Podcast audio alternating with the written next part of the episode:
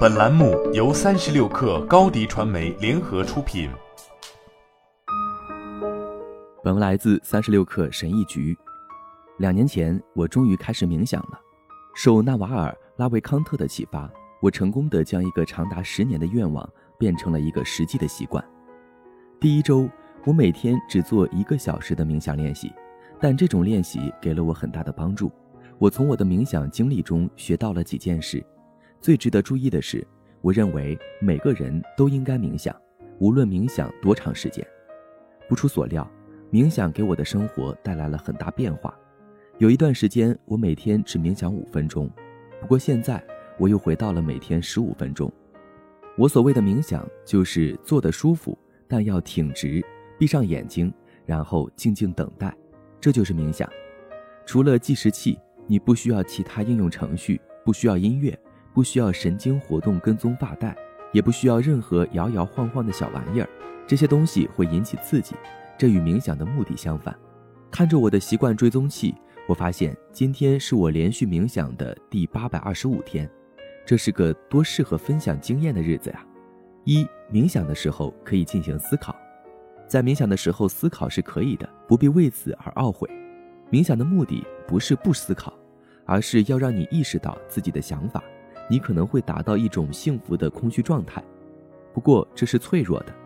如果你把冥想变成另一个毫无意义的追逐，几乎不可能实现的东西，你最好还是停下来。冥想是你大脑活动的艺术。如果我们的目标仅仅是停止思考，那我们可以午睡而不是冥想。二，放过让你烦恼的事情。冥想能给你最好的特质就是耐心、平静、平静、内心的平静，这些仅仅是结果，而耐心是平静开始的地方。被迫坐在那里不动，这是你唯一的选择。有的时候我不会被打扰，相反，我自身会成为干扰。我让自己的思维与演习或警笛的节奏同步，它们也是生命的脉搏。我变成了我脸颊上的毛发，轻轻地扫过我的皮肤。我变成了冰箱的嗡嗡声，嗡嗡作响，这是一种很好的技能，一种防止自己像火山一样爆发的能力。然而，更好的是能够意识到刺激你的东西只是生活的另一个自然部分。三，把你的思想想象成一条河流，思考的过程很难被注意到，因为你一直都在这么做。你的默认意识模式是从一个想法转到下一个想法。永远不会打破这个链条，这是一个高度灵活的链条，可以无缝地适应冲动和中断。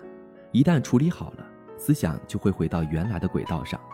如果你想观察你的思想，而不是沉浸在思考之中，你必须把思想变成一个动态的、抽象的实体。你选择哪个形象由你自己决定。我喜欢河流的概念。四，创建一个心灵避难所。你如何设计你的思想是由你自己决定的。我喜欢《哈利波特》结尾处，哈利遇见邓布利多的那个国王十字车站。在游戏《神鬼预言三》中，一个房间的字面意思是避难所，在那里你可以安全地恢复、更换你的设备等。在那里，甚至连音乐都让人放松。当我冥想的时候，我想象自己在我的圣殿里，我站在那里，惊叹于它的无限。它们明亮的白光在我面前伸展开来，永不停息，永不止息。设计你自己心灵的避难所，你不会后悔的。五，不要放弃伟大的想法。在冥想中，你唯一能忽略的想法是那些平庸的想法。也许他们还没有完全成熟，没关系。如果他们真的是很棒的想法，他们会回来的。有时候，一个极好的想法出现了，那么这时候你就追逐你的想法吧。直到你能抓住它，就像逆流而上的鲑鱼，它可能会从你的指缝中溜走。在冥想的时候，我们就像是蚂蚁，坚持抵抗着精神活动的洪流。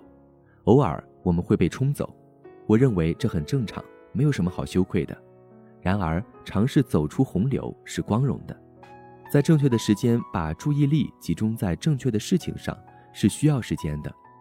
冥想可以让你的大脑活动与周围发生的事情同步没有什么比这更能打开你的心门了。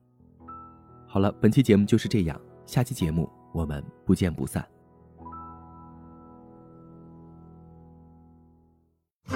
品牌蓝 v 想涨粉就找高迪传媒微信搜索高迪传媒开启链接吧。